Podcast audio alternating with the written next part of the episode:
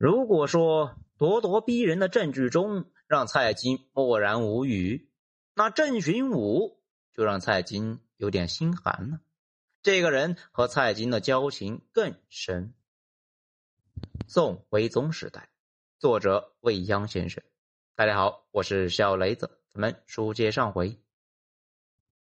邓寻武，字子长，成都双流人，御史中丞邓管之子。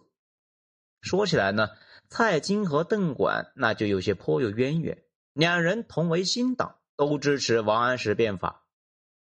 邓管此人呢，可谓是一种官员样本，值得多说几句。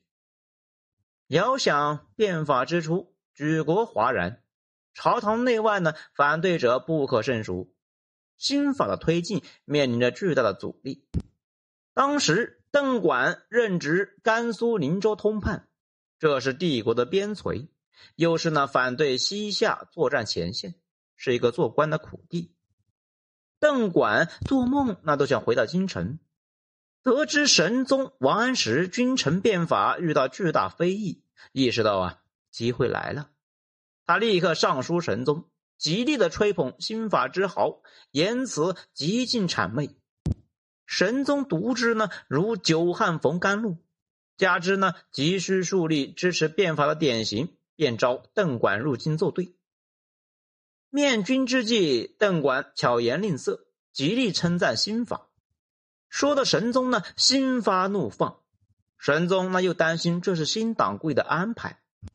便问他是否认识王安石、吕惠卿等新党重臣。邓管坦然回答：“素不相识。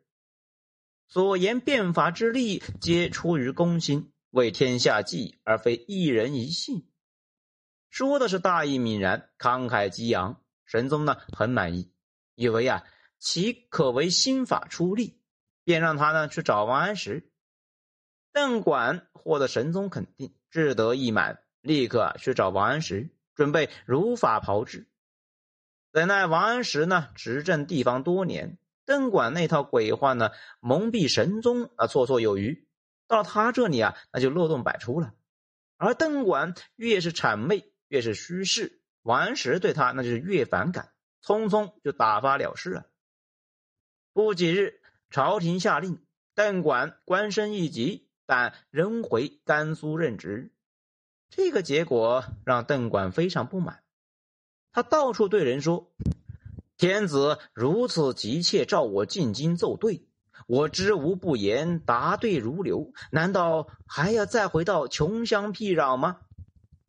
有同乡就闻之，打趣的问道：“那你留在京城能做什么官呢？”他大言不惭的回答：“至少得是一个官职吧。”或者谏官也可以。要知道，无论管职还是谏官，啊，都是朝廷重臣。众人闻之，撒笑不止。令人意外的是呢，几日之后，朝廷竟然改了任命，将邓管留在了京城。很显然，这是神宗和新党给的机会。当时呢，变法遭到强烈抵制，如邓管这般不求论证。不求实效、无条件、无原则的支持新法的人，那并不多见。人是留下来了，只是如此这般没有底线，惹得朝野非议。同乡们呢，笑骂他趋炎附势。邓管听后并不生气，而是呢，正色的说道：“笑骂从儒，好官我自为之。”这句话呀，被写进了历史，流传千年。邓管也成为了不问是非、但求好官的典型代表。古往今来，官场上人来人往，人潮汹涌，抱有这种念头呢，或者以此为行事规臬的人，那怕是多如牛毛吧。后来，邓管一路是见风使舵。王安石当政的时候呢，就拍王安石；王安石罢官，那就拍吕惠卿。王安石复相，再告吕惠卿等等，落井下石，砸的是咣咣响啊！两面三刀，耍的是虎虎生风。此人见风使舵之快，厚颜无耻之烈，真让人大开眼界。邓管如此行事，名声那自然是臭不可闻。神宗知道之后啊，对他也是心生厌恶，屡屡贬其官职，带着滚滚骂名的邓管经历了几上几下，却没熬过颠沛流离，最终病故在任上，终年五十九岁。或许他临死之际呢，想的还是那句话：“笑骂从儒，好官我自为之。”有其父。必有其子。父亲的人生起伏，并没有成为邓玄武的教训。相反，在求取富贵功名的路上，他剑走偏锋，比父亲有过之而无不及呀。邓寻武进士出身，初为汝阳主簿。哲宗呢，刚刚亲政，他猜度皇帝心思，立刻就喊出罢黜旧党、恢复新法的主张。果然。他猜对了，得到了哲宗的召见。他很好的继承了父亲的才华，有着三寸不烂之舌，面君之际呢，口吐莲花，滔滔不绝。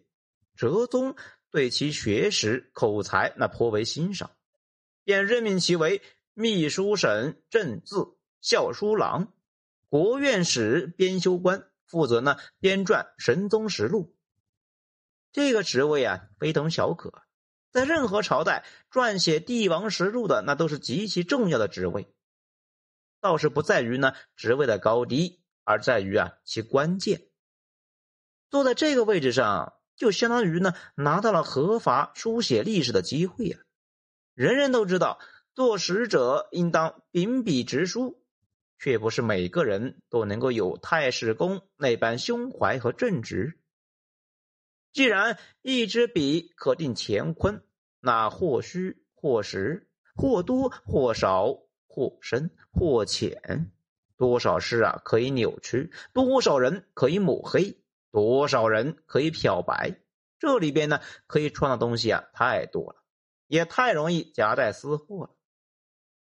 果然，邓寻武没有浪费这个机会，他极力的吹捧蔡京、蔡卞等人。极力的贬低高太后和旧党泼脏水、扣帽子的事情呢，他没少干。想来呀，我们今日所见很多关于旧党的恶评，他应当是出力不少啊。邓玄武小肚鸡肠，夹私报复，在京城路人皆知，恶评如潮。徽宗继位之后，他丢掉了史官之职，改任秘书少监。不过，他很快呢，便恢复了史职，又重新拿起了笔。背后出力的人，正是他的父亲的故交，他的官场贵人蔡京。蔡京被称为官场变色龙，在新党和旧党之间来回切换。